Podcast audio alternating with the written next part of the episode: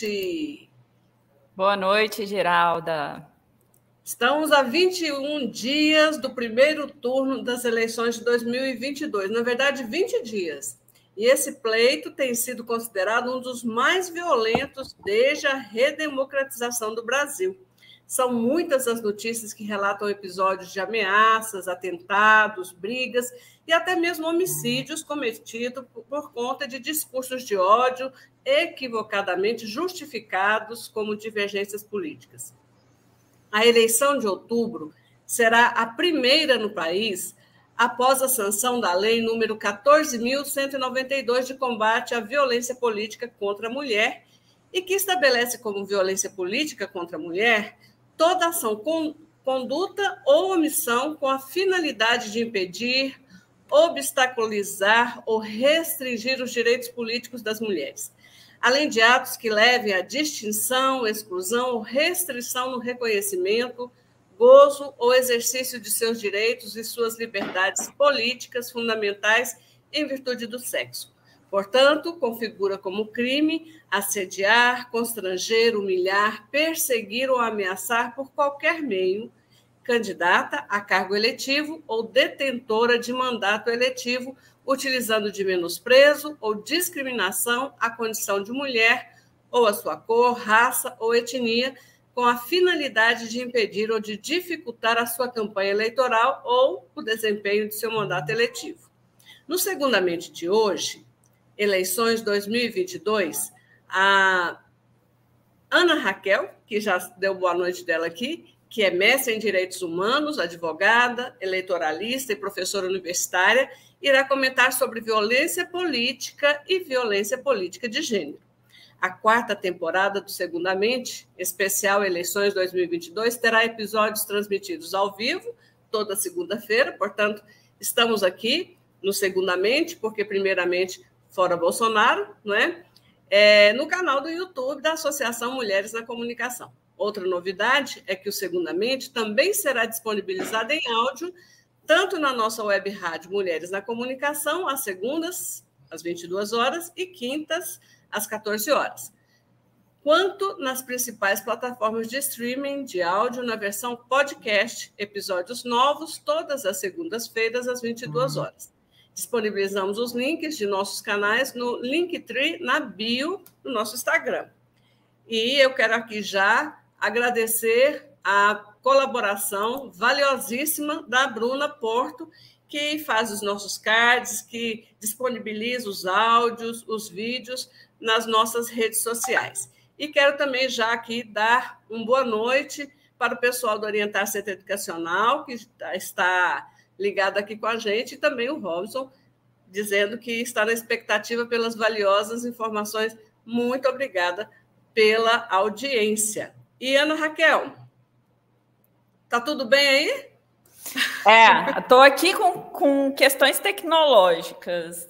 Tá é, certo, mas, mas dá para a gente continuar, né? Dá, claro, dá sim. Não, mas está tudo bem, a gente está vendo você bem aqui, viu? Tá, o, o cenário seu aí tá legal também. Olha só, gostaria então que você, a gente já introduziu o tema, né, sobre violência política e violência política de gênero. Eu gostaria então que você desse a sua definição, falasse um pouco é, a partir do seu olhar é, de jurista, para que a gente entre nas questões e nas perguntas, nos questionamentos que eu acredito nós teremos aí ao longo do nosso programa, da nossa live. Bom, Geralda, primeiro então, primeiramente, fora Bolsonaro. Segundamente. Segundamente, porque primeiramente fora Bolsonaro. Exatamente. É, boa noite a todos, todas e todos aqui presentes que estão nos ouvindo também. É, como sempre, uma honra poder estar aqui e falar com, com todos vocês. Aqui vamos ver se eu, se eu consigo resolver a questão tecnológica aqui, Geralda. Tá, nós estamos aqui uh, e a seu dispor. Pronto, mais ou menos deu uma escurecida aqui, mas acho que fica, fica melhor aqui para mim. Então, é, a, a violência política de gênero, primeiro eu gostaria de destacar, ela foi, na verdade, uma conquista muito grande de movimentos de mulheres que se uniram. Então, é importante a gente destacar os movimentos de, de mulheres, né? Sim. Porque, na verdade, quando não se tem uma representatividade efetiva nos parlamentos, nos resta o quê? A mobilização social, né? Sim. E como a gente sabe, a, muitas vezes muitos dos direitos, inclusive que nós temos conquistados, nós mulheres, é, apesar da subrepresentatividade feminina nos parlamentos, é justamente em decorrência de pressão social que esses grupos feministas né, e femininos promovem. Então, essa lei, é, ela veio, não vou dizer tardiamente, mas na verdade, se a gente for considerar Brasil, né, e, e, e infelizmente o ranking do Brasil é, tanto de subrepresentatividade feminina quanto de violência contra as mulheres, o Brasil carrega uma pecha muito ruim de ser um dos uhum. países mais violentos. E estado de Goiás carrega a pecha de segundo estado mais violento contra as mulheres. Então, assim, apesar de tardia, uhum. é uma lei que deve ser comemorada. Mas tal como a, a, Lei Maria da Penha, a gente vai precisar, e a gente já falou sobre isso, né, Geraldo? Sim. A gente vai precisar de um esforço aí para que essa lei tenha efetividade.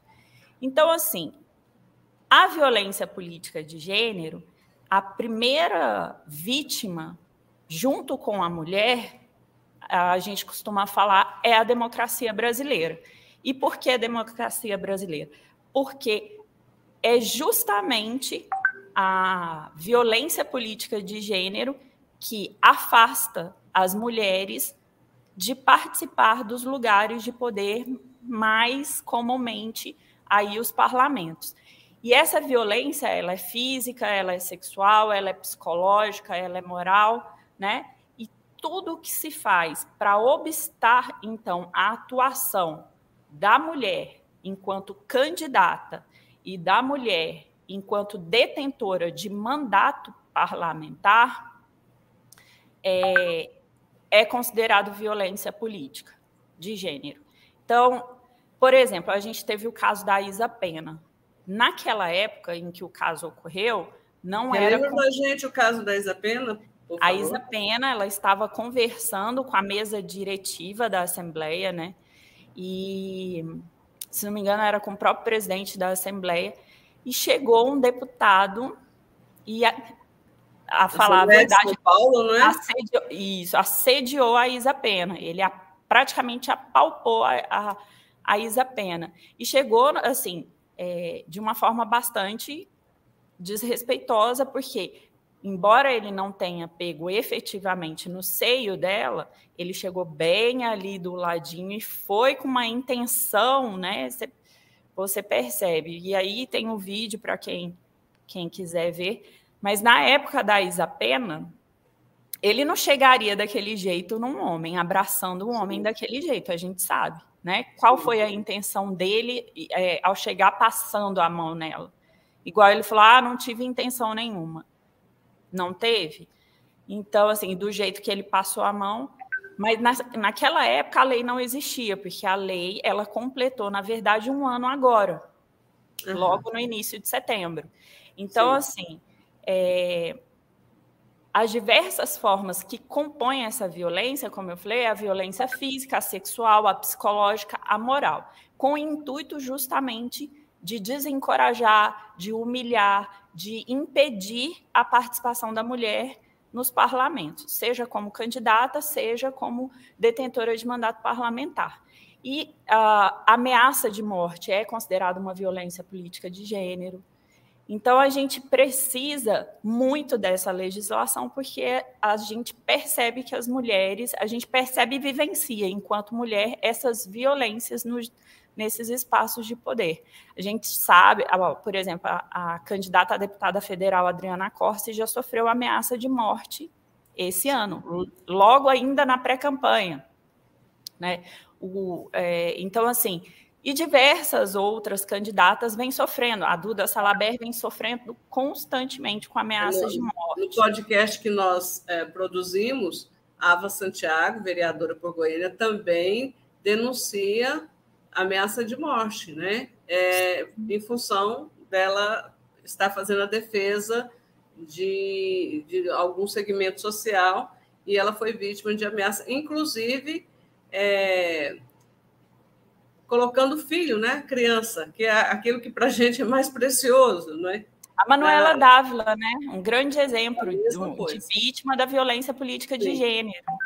Né? Então, assim, junto com a mulher, a democracia brasileira, o Estado democrático brasileiro, é a grande vítima, porque essa violência ela macula todo o processo eleitoral quando ela é exercida, exercida contra a candidata e também macula o livre exercício do mandato e dos direitos políticos das mulheres quando é exercida contra a detentora de mandato.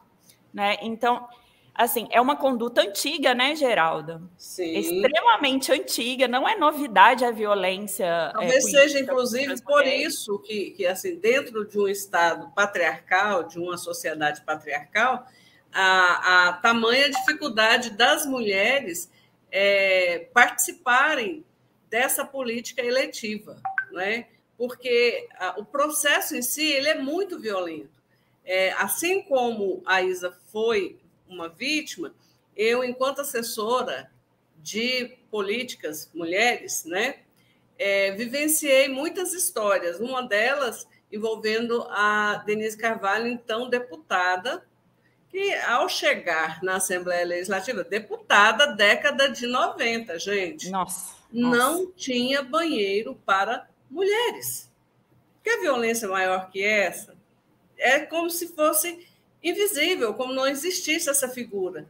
E, para além disso, né, ela diz que no, no, no primeiro mandato ela foi elencando as frases que os colegas é, faziam referência a ela, quando iam, ela usava ah, o parlamento para falar, para fazer um discurso, logo em seguida vinham as, as piadinhas, as piadinhas inocentes. E ela foi elencando isso, e num determinado momento ela subiu ao púlpito, né, para fazer essa leitura, claro que contextualizada e denunciando essa violência. Então, assim, de fato, não é de hoje, né? Só que agora parece que, que é, não sei se é o momento, o que, que é, parece que a gente é, percebe que isso está muito mais evidenciado. Quer dizer, quanto mais as mulheres forçam a, vamos dizer assim, a porta para entrar, mais a gente percebe que existe, é, que essa violência está escancarada. Ana Raquel está aí ou caiu? Parece que ela está travada. Ana Raquel, estamos com probleminhas técnicos, como bem ah, disse. Oi, Ana. Ana, você quer sair e entrar novamente?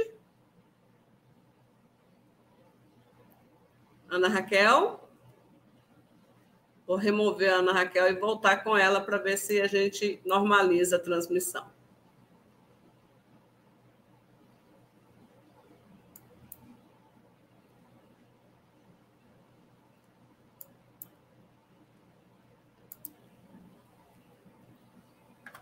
Ana. Estamos com problemas técnicos, um pouquinho de paciência, que a internet não está boa. não sei se é a minha ou se é a dela.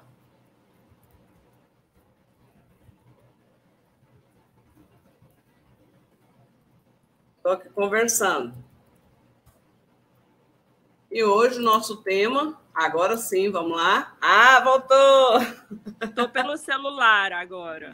Tá, tá explicado aqui. Ah, tá ótimo. Vamos lá. Então, a gente estava falando dessa violência que não é nova, nessa violência política de gênero, mas também existe hoje um outro fenômeno que também está muito visível em função disso que as pessoas estão chamando de polarização, que é a violência política em função desse processo eleitoral. É, fala um pouco para nós também o que, que caracteriza essa violência, porque o que, que está acontecendo? Existem crimes que estão acontecendo em função de brigas, discussões, né, que terminam aí, às vezes, é, já, já tivemos alguns homicídios, mas que ah, o STF ou o, o, Judiciário não tem entendido como crime de violência política. Sim, Geraldo, é o seguinte, a gente precisa deixar. É, tá sem, claro... sem vídeo. Peraí. Meu Deus, tá difícil hoje, né, Geraldo? Não, tá não, tá, tá tranquilo, isso acontece. E aí? Pronto, agora deu certo. A uhum. gente precisa deixar bem claro o seguinte: a violência política de gênero ela ocorre em razão do gênero. Então, do Sim. fato de ser uma mulher, é, envolve também a questão de raça, enfim. A gente pode passar aqui o artigo da lei para a gente é, ter mais um conceito da, legal que está disposto na 1492, né, que é a legislação é. que prevê a violência política de gênero, que alterou o Código Eleitoral para incluir essa violência política de gênero. Só que a violência política, o, o que a gente tem chamado de violência política, ela então seria é, dirigida a qualquer so, é, cidadão não seria uma questão de é, gênero mais, né? Mas em razão aí da ideologia política, do espectro político, destinado a qualquer cidadão que fale e que, que, que supostamente vai contra as ideias de um determinado grupo, né? E aí uhum. pode ocorrer tanto também a violência física quanto a violência verbal. Mas o que a gente tem visto é, com com bastante frequência, o que é muito ruim é a violência física. A gente já viu morte, né? A gente tem visto aí é, agressões físicas, mas não necessariamente seguidas de morte. E isso tem se tornado, é, eu acho que até comum, né? Tem gente que fala. A gente está naturalizando isso, né? Exatamente. Tem gente que fala, ah, mas que que fulano tinha que ir lá é, é, provocar o outro grupo. Que, gente, é, um prato cheio para determinados grupos continuarem com os ataques verbais, com as violências verbais. Então, assim, do mesmo jeito que a violência política de gênero, Geralda, a gente fala que a vítima é a democracia, a gente pode colocar aqui também, junto, nesse caso de violência política de gênero, a, a grande vítima também a democracia, porque uhum. não serve a propósito nenhum tumultuar o pleito. Sim. Não serve é, ao processo eleitoral também tumultuar o pleito. O que a gente uhum. precisa é respeito, primeiramente, pelo pensar diferente, né? Até a Chantal Mouffe, que é uma, uma estudiosa né, do agonismo político que a gente fala, é, uhum. diz o quê? Que a gente precisa enxergar o outro como, não como um inimigo, né, mas como um sujeito de direito com o direito a ter uma opinião diferente. Se a gente, é, enquanto cidadão, se diz uma democracia, mas não consegue e aí eu digo debater e não discutir, a gente precisa debater de forma a, a não querer aniquilar o outro, porque as pessoas estão querendo aniquilar as outras em, das divergências políticas, em razão das diferenças ideológicas, né? Se a gente não tem a capacidade é, de debater sem querer aniquilar o, o outro, então a gente, de fato, não, não é uma democracia. Então, é, a gente precisa ter muito cuidado nesse sentido. E aí, por isso que eu falo de aprimoramento, né, da, uhum. da democracia. É, é mas, para além do aprimoramento, Raquel, Ana Raquel, eu gostaria, assim, que a gente refletisse. A gente já teve outros momentos, é, depois Sim. da redemocratização, e se a gente for fazer um estudo histórico, em alguns momentos da nossa República, né, em, em, em momentos de, diferentes, é, situações de, de é, campanhas eleitorais, mas é, nessa história recente, me parece que é, fugiu do controle o marco civilizatório, é? ah, as pessoas estão partindo para barbárie. E, como você disse, é, justifica tudo, no, a culpa sempre é da vítima, a culpa sempre é de quem é, estava ali naquele lugar e que quis conversar ou discutir, nunca de quem cometeu o ato criminoso. É isso que deixa a gente é, indignado, transtornado, é, é, algo assim que parece que é um ódio que foi fomentado e que muitas Sim. vezes a gente e a gente pode até fazer o gancho no que a gente estava falando semana passada, que é a questão da desinformação e da fake news, né? Uhum. É... Quando foi, quando, quando surgiram a, a, aquelas pesquisas, né, que uhum. foram justamente com o propósito de se conversar com uma determinada bolha, Sim. É, a gente pode perceber, Geralda, que até o acesso à informação, a, a, facilidade do acesso à informação, a falta de uma regulação de determinados segmentos, e a gente tem que falar sobre a regulação de forma desapaixonada. Porque, por Sim. exemplo, a gente que diz que a internet é terra sem lei. Não é, Não. mas é uma mas é uma terra que ainda precisa de mais observação, mais estudo e acho sim que mais regulação. Mas antes de tudo, educação, né? Porque as, as pessoas precisam aprender a usar aquilo que é bom, mas a, a, a usar de uma forma respeitosa, inclusive respeitosa à legislação que já é existente, né? Muita gente uhum. confunde aí, então, a liberdade de expressão com a, a possibilidade de falar tudo o que pensa, e liberdade de expressão não é a possibilidade de falar tudo o que se pensa. Aí as pessoas abusam da internet, às vezes abusam da falta de regulação de certos aspectos da internet para poder aí destilar sua ignorância, para poder fomentar a desinformação e fazer um uso político, um uso pessoal das, das redes, conversando aí com uma determinada parcela da população que pensa igualzinho aquilo que você está falando. E você pode usar isso para quê? É, bom, para ganhar dinheiro, como a gente falou, que tem aí um candidato que Sim. sai mentira de todo mundo, e são mentiras graves que, que, que, ofendem a honra, a moral das pessoas, né?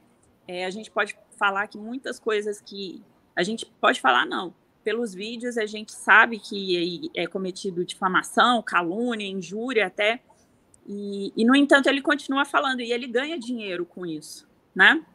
E, e, e, ele pode fazer uso político também. E tem gente que faz uso religioso também disso.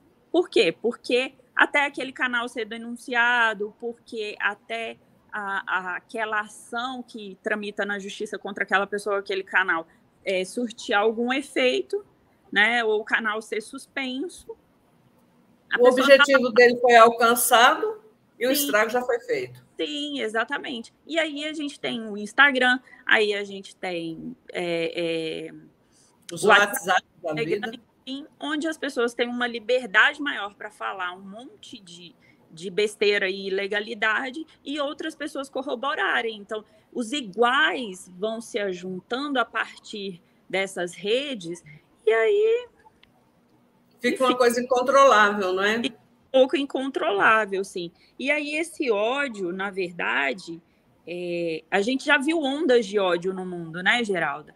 Então, as pessoas vão se juntando, quando as pessoas vão, vão se identificando com, como iguais às outras, é, muita gente que, que se sente alijada de, de determinados grupos da sociedade, ali se vê num grupo se vê importante na, naquele grupo e se aí vê representado, né? Se vê representado e, e aí vai crescendo, né? Então esse ódio sempre existiu. O ódio a determinados grupos é, há muito tempo vem sendo fomentado. Quando a gente uhum. tem um Estado democrático de direito que é mais aprimorado, uma democracia mais aprimorada, pessoas com com uma educação mais alicerçada nos direitos humanos, no, no respeito ao outro, aí a gente vê que existe um pouco menos aí de incidência de ódio, né? Mas isso sempre existiu, sempre existiu. Tá. Até, até, a gente que, que é dos direitos humanos, que a gente fala que é dos direitos humanos, os direitos humanos surgiram e, e eles não eram para todos, né? Era para europeu, para homem, branco, hétero, proprietário de terra, proprietário de algum título. Todo, toda, toda a, todas as outras pessoas da sociedade não tinham direitos, não eram consideradas cidadãs. O estrangeiro não era, a mulher não era. Sim. É. E, daí, é, e daí é o nosso, o nosso marco, que eu diria, o nosso marco democrático mais importante e que, e que é descumprido é, diariamente, é a nossa Constituição de 1988, que lá prevê né, direitos e deveres é, de todos os cidadãos e cidadãs. Mas nós já temos uma pergunta aqui da Bruna, e eu quero convidar também as pessoas que estão nos acompanhando para tirarem as suas dúvidas. Né? A Bruna pergunta assim: gostaria de saber se essa quantidade infindável de crimes eleitorais cometidos por esses candidatos não poderiam é, não seriam suficientes para que a candidatura dele fosse cassada. Eu também tenho essa curiosidade, Ana Raquel. Então, pode sim. Se ficar, o, o que, que gera uma cassação de mandato, uma cassação ali do diploma, né? É, o abuso de poder. E o abuso de poder ele pode ser político ou pode ser econômico. E pode ser os dois também, abuso de poder político e econômico. Uhum. Então, se um, um, um, candidato ele faz é, um uso é, político de, vamos colocar, das redes sociais, se ele abusa, né? Se ele, por exemplo, impulsiona é, com muita. Porque o impulsionamento é, é o, o, o, conteúdo pago da internet, né? Sim. Ele uhum. funciona. O uso, a legislação fala de uso moderado, né? Gasto uhum. moderado. Então, certo. se esse gasto ele é muito é, assim. Uh, exagerado, se ele, se ele é um gasto que ultrapassa até os limites de gastos que são previstos pela legislação eleitoral, porque a gente tem um teto de gastos aí que os candidatos têm que observar. Se uhum. ultrapassa, o candidato tem que devolver e ele pode justamente sofrer aí uma ação por abuso de poder é, econômico. Se uhum. ele faz, por exemplo, se ele é detentor de um mandato e ele faz é, propaganda abusando assim até do seu mandato e daquela uhum.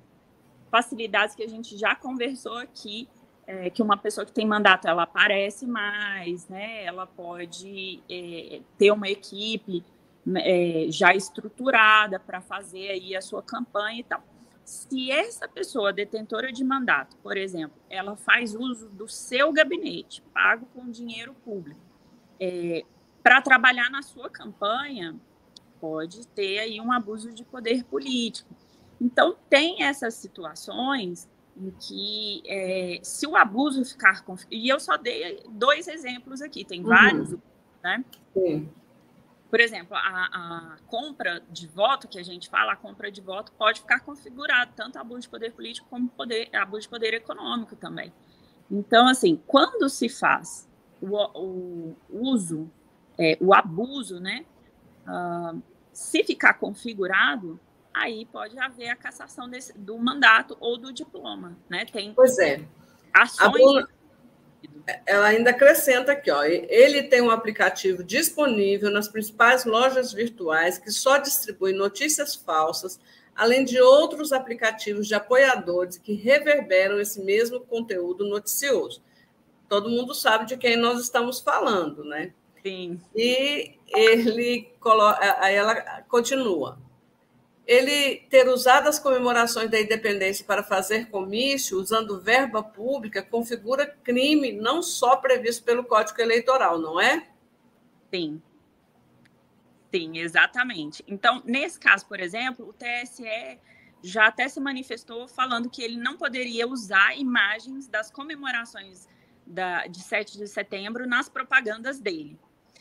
Justamente pela possibilidade de ter o abuso de poder político. O que aconteceu ali, na verdade, foi sim um abuso de poder político. E a gente pode dizer que foi também improbidade administrativa, que foi também abuso de poder é, econômico, porque quando ele pega ali e sai distribuindo nos aplicativos dele, sai é, o disparo em massa que a gente fala, né? Dá o uhum. abuso de poder. E ele faz demais, né? A gente sabe. Inclusive, Sim. na campanha passada, é, ele sofreu uma representação nesse sentido. É, não, fi, não, não conseguiu ficar configurado porque eles apagaram o, os HDs e a justiça não conseguiu recuperar. Mas é, a quantidade de mensagens que foi enviada, porque o que, que é o disparo em massa? É você contratar uma empresa e, e fazer esse disparo para as pessoas, inclusive para as pessoas que, que não fazem parte do seu banco de dados. Então, você dispara para o Brasil inteiro e aí, uhum. esse disparo em massa, ele gera a cassação justamente pelo abuso de poder, é, tanto Sim. político quanto econômico. Então, pois assim, é. ele, ele quando ele, ele faz uma série, ele comete uma série de crimes. Os dois abusos, por exemplo, da improbidade administrativa, porque a, a administração pública e o detentor de mandato, isso é uma conduta que está expressamente vedada na lei das eleições no artigo 73 é, ele não pode fazer nenhum tipo de, de se utilizar da administração pública para fazer propaganda para ele, né? E Sim. foi o que ele fez. Né? Uma das coisas que ele fez. Então, o que eu acho muito ruim, e aí o, o, o, ruim é também daquelas pessoas que geralmente têm uma, é, um ódio pelo outro lado, por assim dizer, é que não, não conseguem enxergar o que o seu candidato faz de errado. Porque você não gostar dos outros candidatos, você não gostar dos outros partidos, está tudo certo. Não, não há problema nisso. Sim. Mas a partir do Todo mundo é livre né, para decidir Sim. pelo que acredita e, e, gosta. É, desde que, desde que não cause é, a ideologia daquilo que você defende ou aquilo que você propõe não cause mal ao outro, porque inclusive tem gente que com é, assim, sob o manto da liberdade de expressão defende o nazismo. Então, assim, é um absurdo. Então, você odiar o outro partido, até então, ok. Você uhum. odiar os outros candidatos, até então, ok. Mas quando isso extrapola a ponto de você fomentar algum tipo de atitude violenta, uh, você fomentar algum crime você distribuir é, fake news ou hum. promover a desinformação, aí você está cometendo o crime. Né? Sim. A Bruna continua. O episódio o empresário do agronegócio bolsonarista que queria condicionar a entrega de marmita a uma mulher em situação de pobreza extrema ao voto dela no seu candidato configura violência política? Então, se a gente for. Não é uma violência política de gênero, se a gente for considerar e o, que o, o que o pessoal tem entendido como violência política, a gente pode até entender que sim, mas para mim esse caso é um pouco pior, porque ele configura compra de voto. Tentativa. Exatamente. Eu pensei nesse aspecto. Quer dizer, se você votar no meu candidato, você vai continuar ganhando cesta básica, ou comida, ou marmita. Então, se você não votar, então você, a partir de hoje você não ganha mais. E olha só, Geraldo, quando a gente fala de, de compra de voto, não precisa haver a promessa. Ah, se você votar, eu vou te dar isso. Só Sim. a tentativa de, de assim, é, promover... a, a ameaça, né? benefício, não, de promover algum benefício, ou até de ameaçar mesmo a, alguém, né, outro cidadão, para que ela vote em quem você quer, já é ali a captação ilícita de sufrágio. A então, gente poderia chamar, como antigamente a gente falava, de voto cabresto, né? É, também, né? Também. Mas para mim ali é, é, é, muito claro a tentativa de compra de voto, né? porque assim, é, quando você é, faz é, oferece uma vantagem. Por isso que eu falo, nem precisa prometer, assim, a pessoa nem, uhum. a pessoa nem precisa. E aí é, pra, é bom deixar claro, quem vende o voto responde crime, pelo crime também. Não é só Sim. quem oferece, quem tenta comprar, quem, uhum. quem é, faz promessa, né? Não, não uhum. Basta a pessoa oferecer uma vantagem, ela já está ali é, na captação ilícita de sufrágio. E, mas quem vende, quem aceita a vantagem, né, ela também está cometendo crime. Muitas vezes as pessoas não sabem disso. E aí, é, Geralda, é por isso que justamente cabe o abuso de poder é, uhum. econômico e porque a pessoa está ali oferecendo alguma vantagem que geralmente é pecuniária, né? Ou, ou, estimável em dinheiro, que a gente pode falar, quando você oferece um cargo, alguma coisa nesse sentido também. Uhum. Mas pode é, ser abuso de poder político também, porque a pessoa se utiliza do cargo dela para comprar o voto. Sim. Né? Se, e aí é, é, é, por isso que a gente fala de abuso, porque desequilibra o pleito, porque macula o processo eleitoral como um todo. É, uhum. E aí pode, inclusive, gerar a nulidade da votação. Então, os votos podem ser anulados pela Justiça Eleitoral se ficar considerado. Os votos naquele, naquele candidato podem ser anulados, justamente porque a pessoa fraudou. Né? Não deixa de ser uma fraude quando tem Sim. a captação de sufrágio. Então, a impressão que eu tenho, Ana Raquel, te cortando, mas é, é, é talvez o seu raciocínio. É, a Bruna hoje está se participando e eu gostaria que as, as pessoas que estão nos acompanhando também trouxessem isso que a Bruna está trazendo, que é interessante, que, que dá para a gente fazer um debate legal. É, a impressão que a gente tem é que essas denúncias estão chegando ao TRE. É. Agora, a impressão também que se dá é que existe uma morosidade nesse processo de investigação e de punição, porque muitos que estão candidatos se fossem barrados pelas atitudes e, e por é, ações que é, configuram crime, a gente ficaria livre dessas coisas antes mesmo deles serem eleitos. Haveria até uma economia de dinheiro aí é, em cima desse povo. Nós temos candidatos aqui de Goiás que estão entre os primeiros colocados para nas pesquisas para deputado federal, por exemplo, e são é, eu não vou dizer são, porque é o maior promovedor de fake news na internet. A gente e tá aí.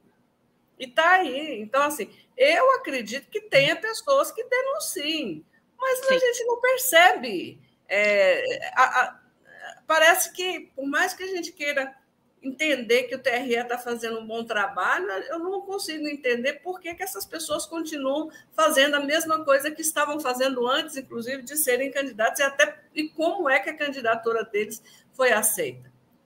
Enquanto... Porque é assim, Geralda, a, a cassação de um diploma ou a cassação de, de um mandato, ela é, é um, é um caso que tem que se tomar muito cuidado. Por quê? Porque uhum. as pessoas. Porque, porque tem que se ter respeito à, à escolha do eleitorado. Né? Então, uhum. assim, quando a gente fala em cassação, seja de diploma, seja de mandato, tem que ficar muito. Algumas situações tem que ter o que a, a justiça chama de prova robusta. Né? Então, tem que ficar muito bem configurado justamente para que você não, é, para que a justiça não interfira na escolha do, do eleitorado, anulando essa escolha é, por qualquer coisa. Então, a justiça eleitoral, ela, ao julgar, seja a ação de investigação né, judicial, seja ali uma ação contra a expedição de, de diploma, por exemplo, é, ela tem que se atentar muito àquilo que está juntado aos autos como prova. Não é fácil configurar, por exemplo, um abuso de poder político. Não é fácil. A captação é, ilícita também é muito difícil de, de pegar. Por quê? Porque geralmente aquele mandatário, aquele candidato, ele vai naquela pessoa que precisa. E muitas vezes também, viu, Geraldo, as pessoas são muito Sim. necessitadas. Então, uhum. muitas vezes as pessoas vão atrás do candidato pedindo um benefício, alguma questão. As próprias pessoas Sim. chegam falando: olha, se me ajudar, eu voto em você. Eu Sim. coloco a minha família inteira para votar em você. Tem até gente que fala que quando você chega, que você não tem essa prática, aí a, a, o eleitor né, que está sendo procurado, o que, que eu vou ganhar com isso? Primeira coisa que eles falam, né? Exato. Eu já ouvi muito. O que, que eu vou é ganhar muito... com isso? Exatamente. E é muito pior no interior. E é. principalmente é. nos interiores, onde, onde é, existem pessoas mais necessitadas de diversas políticas públicas. Então, uhum. assim, né, uma casa, um telhado, uma caixa d'água, as pessoas vendem o seu voto uhum. por uma dentadura. E isso por um, por um par de botinas. É... Gente, é muito comum, é extremamente comum. Então, assim, para que essas ações elas de fato gerem uma cassação, tem que ficar muito bem comprovado. E às vezes as pessoas, eu já, nossa, eu já, já fiz uma AIGE, eu participei de uma, de uma ação de investigação judicial por compra de voto, que era uma cesta básica. E, e assim, a, a pessoa de uma simplicidade, sabe? Uhum. Pensar direito, Geralda, tadinha. Então as pessoas são muito necessitadas. Nesse sentido, essas ações, elas têm até assim, se a pessoa é detentora de mandato e tal, a justiça tem até um prazo para julgar essas ações. Uhum. Pode durar mais do que um ano, a AIGE, por exemplo, Sim. pode durar mais do que um ano. Só que existe todo um cuidado maior justamente para não anular a escolha do eleitorado. Sim. Com relação a outros tipos de, de é, situações, por exemplo, as fake news que, que os aplicativos aí, os vídeos que são feitos com disseminação de fake news e tal. Uhum. Esses casos são um pouco mais complicados, porque geralmente se entra com a representação contra aquele vídeo que foi feito naquele momento, contra uhum. aquela notícia fal falsa que foi veiculada naquele momento. Então, ou, ou vamos supor, uma propaganda, um outdoor vários outdoors que foram espalhados na cidade, vamos supor. Uhum. Pode configurar abuso de poder político, pode configurar abuso de poder econômico. Sim. É, mas se você está num ponto da cidade, você viu dois outdoors, por exemplo, você ou o seu partido não vai ingressar contra é, é uma AIS, vai ingressar com uma representação por propaganda irregular. Aí se, se ficar, se houver uma reiteração, se a justiça é, perceber que há uma reiteração, pode aumentar o valor da multa, por exemplo. O outdoor é de 5 a 15 mil reais. Uhum. Se tiver outra representação, o juiz pode aumentar o valor dessa multa. Se, se houverem várias representações, pode haver, então, ali a instauração de uma AIS. Então, às vezes tem casos isolados que, se a gente juntar, poderia de fato embasar uma AIJ ou uma, uma ação é, contra um recurso contra o diploma, mas às vezes não se junta essa quantidade de, de, de propagandas irregulares para instruir uma AIJ. O, o, é, fala para nós a definição desse termo que você acabou de falar aqui. AIJ? Isso. Ação de investigação judicial eleitoral. Ação de investigação judicial, judicial eleitoral. eleitoral. Então, assim, por exemplo, e tem casos também, Geralda, que a gente sabe aí do, da pessoa do primeiramente, uhum. que é, existem fachadas, eles se blindam. Como que eles se blindam? nós perdemos o contato com a nossa entrevistada Ana Raquel. Vamos ver se ela volta. Ai, ai, ai. Olha aí. Olha os boicotes da vida. Mas continuamos firme aqui. Ai, Geralda. Então... Ai, votou. Olha aí o boicote. Do céu do boicote é, não. Então, você tá vendo? então, o que eu estava falando. Eles se blindam a, é, colocando terceiros. Né? Então, por exemplo, você lembra, vou dar um exemplo muito claro que eu acho que todo mundo vai lembrar. O pato da Fiesp. Todo mundo lembra? Nas Sim. manifestações lá do pato Sim. da Fiesp. Uhum. Quem é que quem é que estava por trás? Por trás. Uhum. Então, muitas vezes o candidato não aparece, de fato. Então, manda fazer um outdoor contra um outro candidato, colocando aquele candidato com chifre, colocando aquele candidato com, com o bigodinho do Hitler, ou então, como a gente vê, né? Eu, essa cidade apoia o, né, uhum. o, o cidadão do primeiramente. O inominável. Uhum. É, o inominável. É, e aí, quando entra com uma representação, não foi o partido quem fez, que é responsável por aquele outdoor, ou por aquela propaganda, ou por aquela notícia, e nem foi também o inominável. Uhum. Você vai representar contra quem? Muitas Entendi. vezes não tem ali quem, quem foi quem, quem é que é o responsável por aquela, né? É... Uhum. Então, assim, às vezes tem as motociatas, né? Que, uhum. que, o PT, inclusive, ingressou com sete ações em diversos estados onde ocorreram as motociatas, por exemplo. Sim. Supostamente, não se deveria. Se a gente for considerar a legislação eleitoral, não poderia ser feita motociata, de jeito uhum. nenhum. Veda, Sim. porque isso é um ato de campanha, que pode ser feito a partir do dia 16 de agosto. Uhum. Mas se é feito na pré-campanha, deveria ser considerado irregular. No entanto, o TSE não deu provimento a nenhuma das sete ações que foram é, propostas contra o partido e contra o candidato. E aí, quando. quando só que é, os dois ministros julgaram essas sete ações.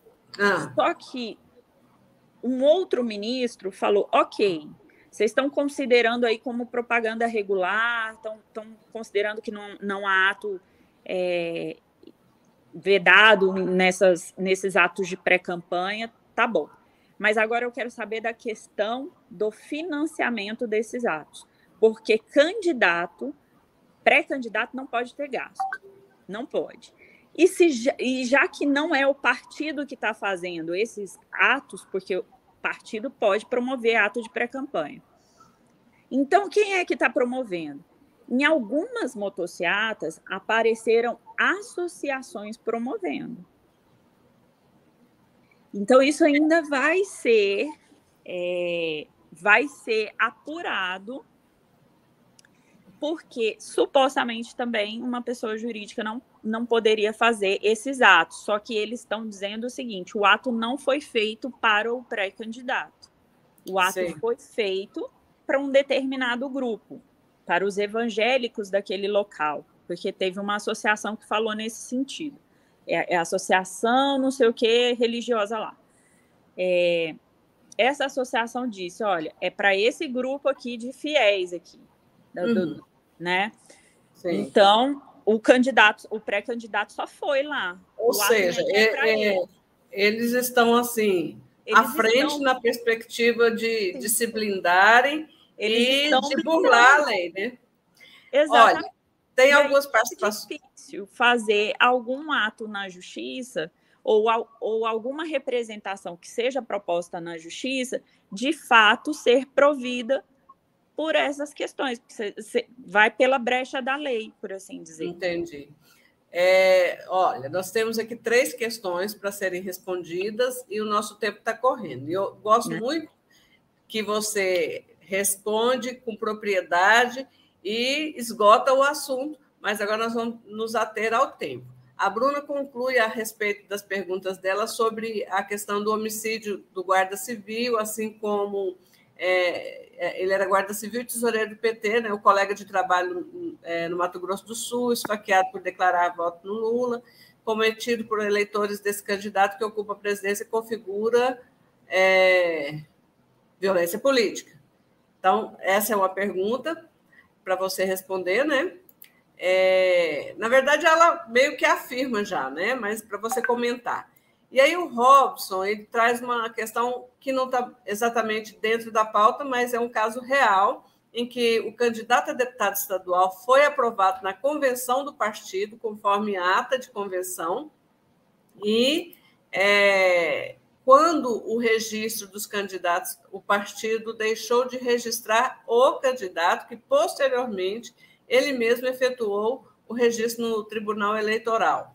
E, ainda continuando, o referido deputado corre algum risco legal de perder a possibilidade de se candidatar? Não. Que medida ele pode tomar contra o partido? Existe algum crime cometido, no caso aí pelo partido, né? Essa é a segunda questão. E a terceira questão é da professora Rose Araújo, que diz: e quanto ao uso dos bens públicos, como, por exemplo, os aviões da FAB para as viagens de campanha eleitoral? Então, vamos começar pela da Bruna, que, que eu acho que vale o comentário a respeito dos crimes cometidos, né? É, é. Em relação ao tesoureiro e guarda civil, e em relação a, a um colega de trabalho no, no Mato Grosso do Sul. Sim. Nesses dois casos, eu acho que para a gente, enquanto é, jurista, e é, para as pessoas em geral, assim, é muito bem claro que ali teve uma teve uma questão política envolvida. Pelo fato de ter essa questão política envolvida, não é um simples, é uma simples tentativa de homicídio, não é uma simples, é, não é, não é só um homicídio, por assim dizer, né? Porque uhum. o fundamento desse crime foi justamente é, em decorrência de é, discordância de ideologia política. Uhum. Isso ficou, eu acho que muito claro. No entanto, a gente viu que no inquérito policial, quando acho que foi uma delegada, né? É, teve um delegado, depois foi afastado, aí teve uma delegada que falou que não teve ali nenhum intuito, não teve na, nenhuma questão política por trás. Nesse caso, teria que haver é, uma, uma anulação desse inquérito para que fosse feita uma nova investigação e isso ficasse configurado, né, essa, essa intenção política aí por trás. Mas os familiares dessa vítima podem recorrer dessa decisão da juíza, né? Eu não acompanhei se ainda teve uma decisão da juíza. Eu acompanhei até assim a, o, o, final da investigação nesse caso do guarda municipal, né? Sim. É, que a gente sabe que ali tinha uma questão política e o outro até o outro eu acho que gente não vai ter como negar. Ele mesmo falou, eu, né, esfaqueei porque ele, o do Mato Grosso, né? Eu uhum. esfaqueei uhum. porque ele falou contra o meu candidato. Ele defendeu o dele e falou contra o meu. Ele ali ele assumiu. Se ele não mudar o depoimento dele e tal, né, vai, vai ter todo o desenrolar aí. Mas se ele não mudar, ele confessou. Ele confessou que o intuito, né, é, era é era aniquilar o outro lá porque na verdade ele era contrário e falou mal do candidato dele. Sim. Mas o do guarda, o do guarda sumiu, sumiram as imagens da, das câmeras, né? Uhum. E, e o relatório da delegada, o relatório da delegada falou que não tinha fundo político. Então, assim, se quando chegar na mão do Ministério Público não, não tiver nenhum questionamento com relação à nulidade dessa investigação, aí vai ficar homicídio só é, só não, porque homicídio já, já é terrível. Você só é. Mas não, não, vai, não vai ter espectro. Não vai ter um agravante, porque não, é, não vai. Muitas vezes, quer dizer, o homicídio é, é somado a, a, a, a, qualificação de, de, ter ali uma intenção política por conta do viés político, seria mais um agravante, não é isso? Sim, sim. Mas Na aí, caso, é igual, por exemplo, o caso da vereadora Camila Rosa. A gente sabe que houve violência política de gênero, mas o Ministério Público entendeu que não e não denunciou, né? Sim.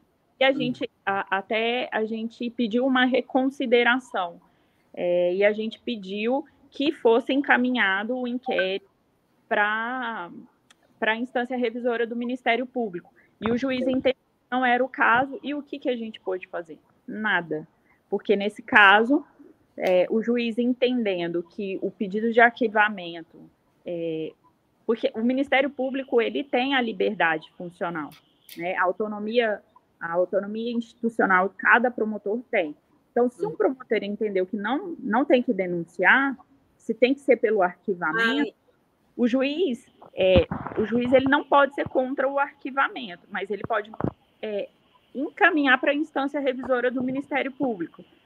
Se chegar na instância revisora do Ministério Público e quem fez a revisão, geralmente é o procurador-geral, se ele entender que houve ali o crime de violência política de gênero, se ele tivesse entendido, se o juiz tivesse acolhido o nosso pedido de reconsideração e tivesse mandado para o procurador-geral para ele poder fazer a revisão e o procurador falasse, não, entendo que tem que, que ser denunciado, e, e, aí denunciasse, o processo seguiria. Certo. Se ele que não, o juiz teria que né, arquivar. Isso são tá processuais. Por isso, o nosso receio de que a legislação, a, a lei de violência política de gênero, não tenha efetividade se não houver uma mudança de pensamento das autoridades. Primeiro das autoridades. a tal da formação, né?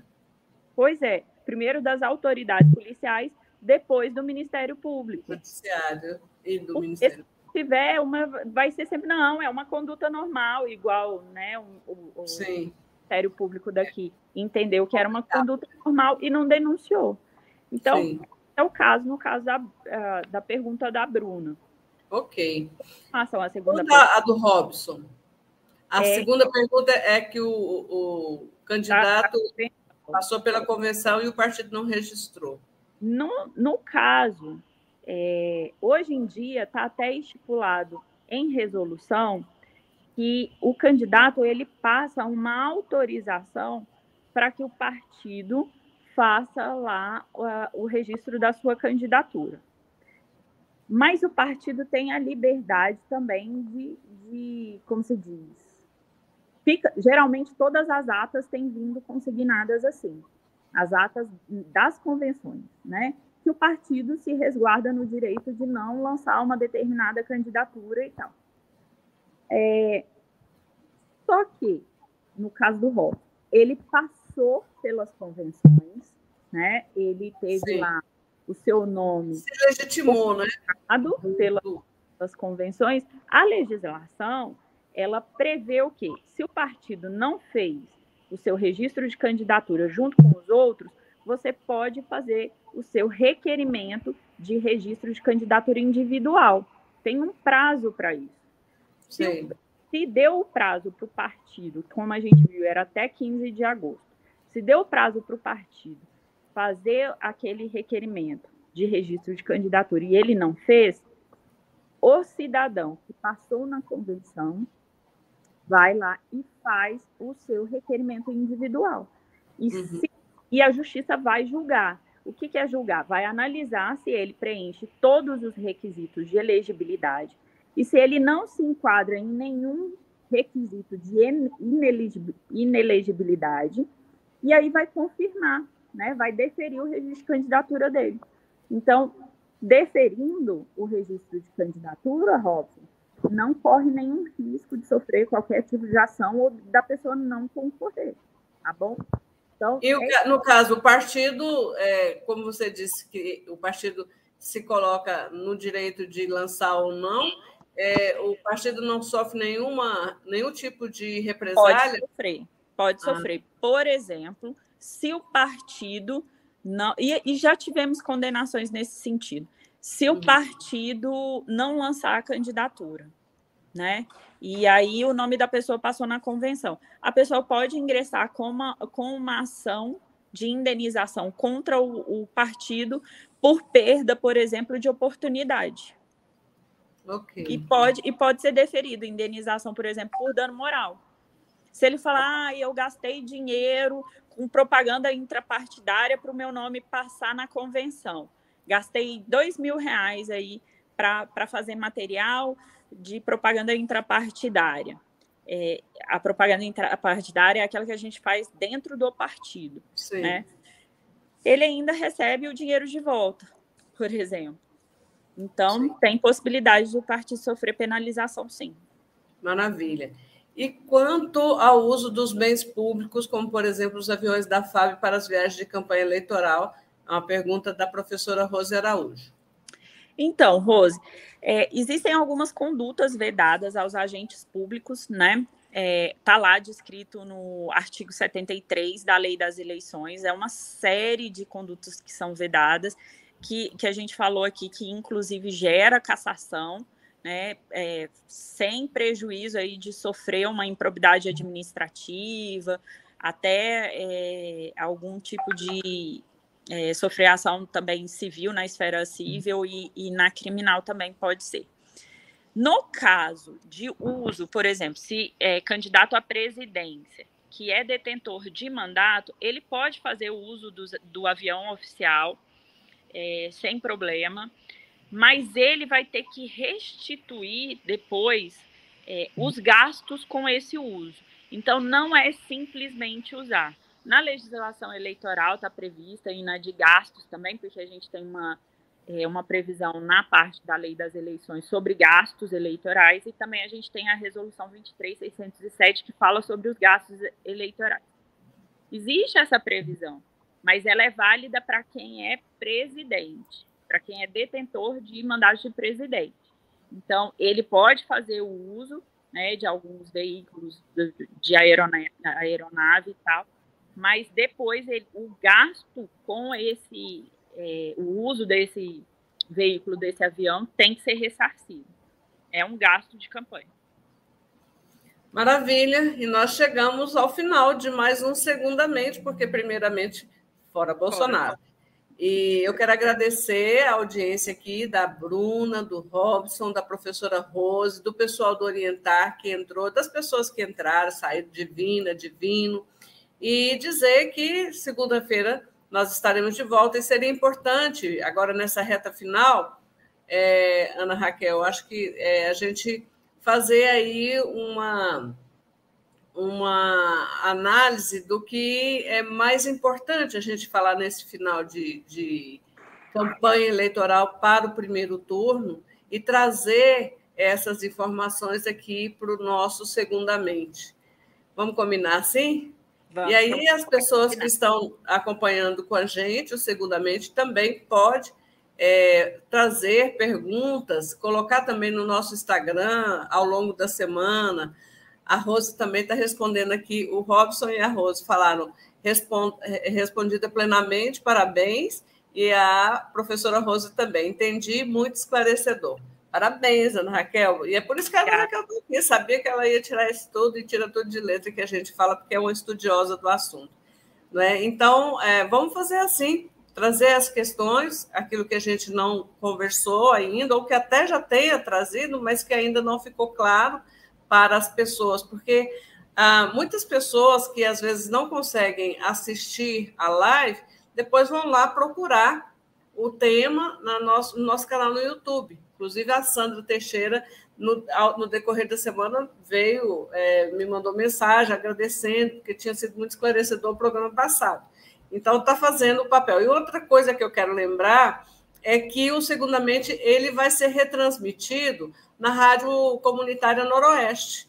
É, eu fiz um contato com o Valdeci, e tanto Prosa Mulher e Política quanto o Segundamente é, já entraram na grade de programação da, da Rádio Noroeste, que atinge aqui toda a região norte noroeste de Goiânia.